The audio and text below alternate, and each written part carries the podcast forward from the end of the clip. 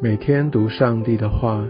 认识圣经之美，进入上帝的真善美。家人们平安，我是怀德。今天我们要进入到撒母耳记上第十六章，而神他离开了，呃，扫罗对他失望，因为扫罗。不断的错过来顺服、来悔改他的机会，他决定另外高立下一位君王，所以他就差派撒母耳要到伯利恒去到呃耶西那边来让呃从耶西的这个儿子当中选一位要被高立成为下一任的以色列的君王。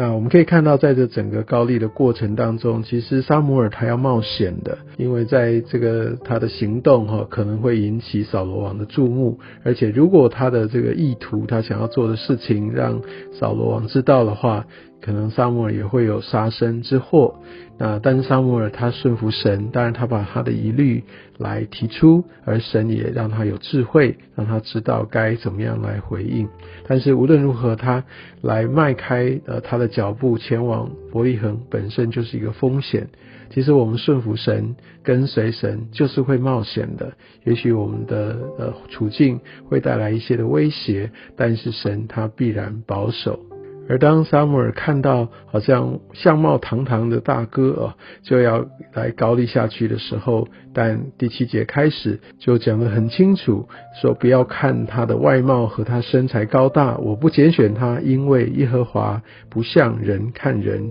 人是看外貌，耶和华是看内心，所以在很多环境的判断时候也是如此。我们觉得好像各方面的评估，感觉上都是应该这样做，或者应该用哪一种方。式或世界觉得一个得胜成功的方程式可以来做成，但未必神是用这样的一个方式来成就。我们必须要好好的来寻求神。感谢主，萨姆尔他是一个听神声音的人，他从小他就很熟悉神的声音，所以神就使用他来让他来执行这种非常重要的工作。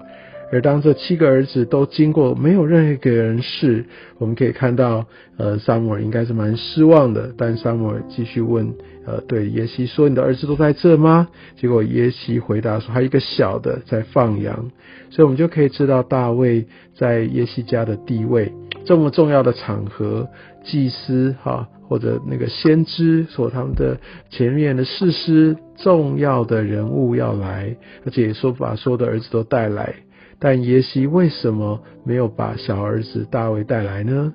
所以可见这个大卫哈，他在家中的一个地位，他可能就是在那边打杂的，做没有人要做的事情，或者耶西在顾念着说，哦，他反正大卫还小。好，就让他继续放羊，因为还是真的需要来放牧他的这些的羊群，所以也许他更眷恋他手边的这些的财物，他的产业，呃，胜于对神。好，所以我们可以从这边大家看到他们家庭父子的关系，大卫的被边缘化，呃，或还有就是耶西对上帝的一个敬虔的态度。但我想在这个经文当中，我们去看到，呃，这个呃，当大卫来到，那耶和华就对呃撒母耳说：“这就是他，你起来高他。”所以是三节，好，我们就可以看到撒母耳他就用脚里面的膏油，在他猪胸中膏了他。我觉得这是一个非常特别的一个景象。大卫他被边缘化，他被遗忘。所以所有的哥哥们都领先他来到这个重要的场合，大感觉上大卫居于劣势啊，但是那些先到的人没有得到这样的恩宠，而且呢，大卫他被拣选，不是因为他特别高大，也不是因为他排名在前面，所以我们就可以知道神他的法则是这样子的，他是有他的拣选，所以当我们如果落后的时候，我们真的不用心急。而且我们需要好持的我们的信心、耐心来等候。而且当神在高举的时候，往往是在众人面前。所以大卫虽然迟到，都不是他的问题了。虽然他也是最小的，但是呢，他得到这样一个尊荣，却是在那些可能跟他竞争的、比他更有优势的这些兄长面前。我相信这往往是神他做事的法则。而当呃大卫他被高立之后，他并不是到王宫哦，他并不是就成为君王，呃，他反而是继续的回到野地去牧羊。神继续在这样的一个处境当中在熬炼他，但神绝对不会忘记他。我相信大卫在这当中也许有点疑问，但是他还是很忠实的来继续执行他的工作。而在这个时候，我们可以看到十四节开始讲到那个扫罗，他已经没有神的同在了，耶和华的灵也离开他了，有恶魔来搅乱他。所以我们可以看到，在这个时候，当他需要哈的听到这个建议，要有一个弹琴的童子来的时候，诶，大卫的名字就出现了。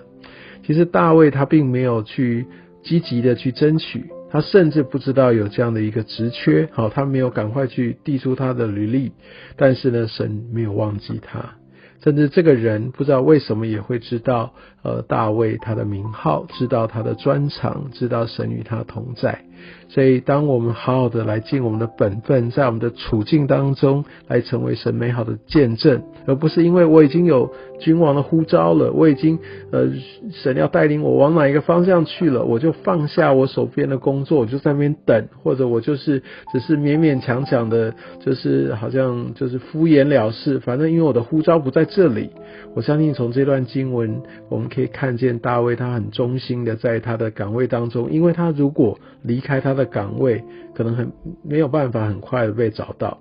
但是这边最重要的信息是，神他会在他的时间完美的时间要来高举他所拣选的人。但是我们需要好好的务实的在我们所在的处境当中尽我们的本分，因为我们在我们的本分当中所尽力去做的，都是可以成为神美好的见证。而且相信大卫在野地，他不仅是有一个呃。就是作战的一个技术，因为他要跟野兽来相争，他的弹琴这些的情谊，当然神给他很大的恩高，很多的才能，包含弹琴啊，但是。也就是因为他好的来熟练，那乃至于他到皇宫，他来服侍扫罗王的时候，就变得非常的得心应手。神都在不同的处境或在毫无相关的环境里面来训练、来预备我们在接下来我们所需要的记忆，好像这都是像台阶一样，一阶一阶的往上。鼓励大家千万不要觉得这个跟我的呼召、兴趣或者看不到价值，我就放手，我就不想去从事，非常可惜。神往往就是在这样的一个呃状况当中，他在预备着我们。而且从这整个事件，我们可以看到，都是神好，他一手在导演，他在带领，所以在这个时候，大卫就被带到皇宫里面去，而且他相信站在扫罗王面前，他也开始熟悉呃这些皇宫的一些的事物。虽然他呃还是一个呃一个童子的身份哈，但是他的地位也慢慢提升，他跟王的距离啊也越来越近，所以乃至于他好像就可能有一个实习的机会，来看看到底君王他的生活他的一个治理哦大概是什么样在运作的。我相信这都是上帝他一个预备的过程。而我们也相信，呃，从这个经文当中，呃，看到这个扫罗对大卫非常的满意，那相信大卫是全心全意的在服侍。那大卫知道他是被高的，大卫知道他是下一个君王，但是他没有因此就看清扫罗，他还是全力的去服侍君王。所以，如果我们也到这样的一个处境当中，我知道我会要来接替这个工作，那我会怎么对待？我还在那个位置上面的人呢？我相信在这边神也使用呃这样的环境，在熬炼，在预备大卫他的恩慈、他的忠心，还有他的谦卑。我也相信上帝在熬炼、在呃塑造大卫的这个过程，也要成为你我的一个呃很重要的导引跟祝福。愿上帝也使用今天的经文，也让我们可以知道，我们其实也被拣选做某一部分的一个服饰，来为神而做工。那我们需要把握我们现在的机会，好好的静心的来走过这样的一个被预备的过程。愿上帝透过今天的话语来祝福你我的生命。